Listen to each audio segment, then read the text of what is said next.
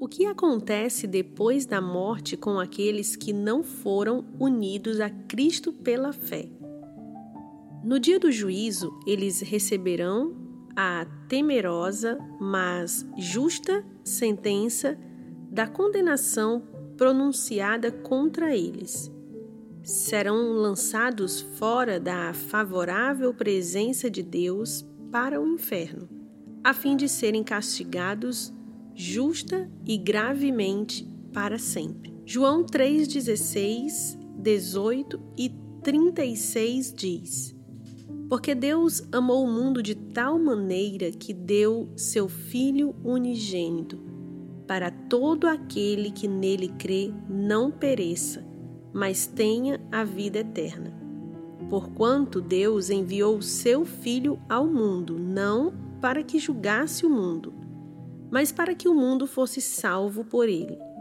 Quem nele crê não é condenado, o que não crê já está condenado, porquanto não crê no unigênito Filho de Deus. Por isso, quem crer no Filho tem a vida eterna. O que, todavia, se mantém rebelde contra o Filho, não verá a vida, mas sobre ele permanece a ira de Deus. Um dos ensinos mais difíceis e com frequência incompreendidos da Bíblia é sobre o inferno ser um castigo real, consciente e eterno. E é compreensível que seja assim.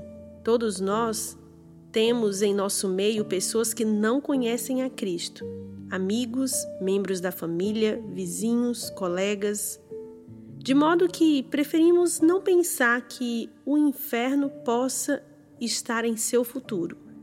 Na verdade, as pessoas têm sentido certo desconforto quanto à ideia do inferno através da história, porque na superfície parece incoerente com tudo que lemos na Bíblia sobre a misericórdia e o amor de Deus.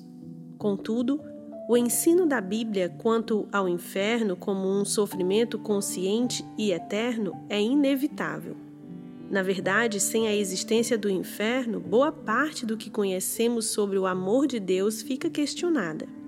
Primeiro, Jesus, o homem mais cheio de amor, que já viveu na face da terra, falou sobre o inferno com mais frequência e mais vivacidade do que todos os outros autores bíblicos juntos descreveu como Geena um monturo de lixo onde fogos queimavam constantemente, ou como as trevas externas onde não existe iluminação, mas tão somente miséria.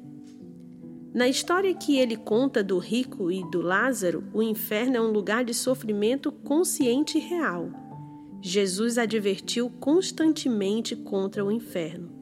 Segundo, a consequência do inferno nos ajuda a entender as consequências do pecado. De algum modo, o inferno é a consequência que nós, pessoas pecadoras, sempre quisemos autonomia e independência de Deus. No inferno, somos privados da presença de Deus e de tudo que Deus é. Assim, no inferno não existe amor, não existe amizade, não há alegria, não há descanso, porque essas são as coisas que só existem onde Deus está presente. A não ser que acreditemos no inferno, nunca saberemos quanto Jesus nos amou e quanto nos valoriza. Jesus experimentou o inferno, ele mesmo, na cruz. Jesus foi separado de seu Pai. Sobre a cruz, Jesus exclamou: meu Deus, meu Deus, por que me desamparaste? Quando Jesus perdeu o amor eterno do Pai, experimentou agonia, desintegração e isolamento maiores que qualquer coisa que qualquer um de nós poderia experimentar na eternidade no inferno. Ele tomou sobre si a solidão e a desintegração que nós merecemos. A não ser que acreditemos no inferno e vejamos o que Jesus suportou por nós, não saberemos quanto ele nos amou. A verdadeira pergunta não é como um Deus amoroso permite que exista o um inferno. A verdadeira pergunta é: se Jesus Cristo experimentaria o inferno por mim, então verdadeiramente deve ser um Deus de amor. A pergunta não é por que Deus permitiria existir o inferno? É por que Deus experimentaria o inferno por mim?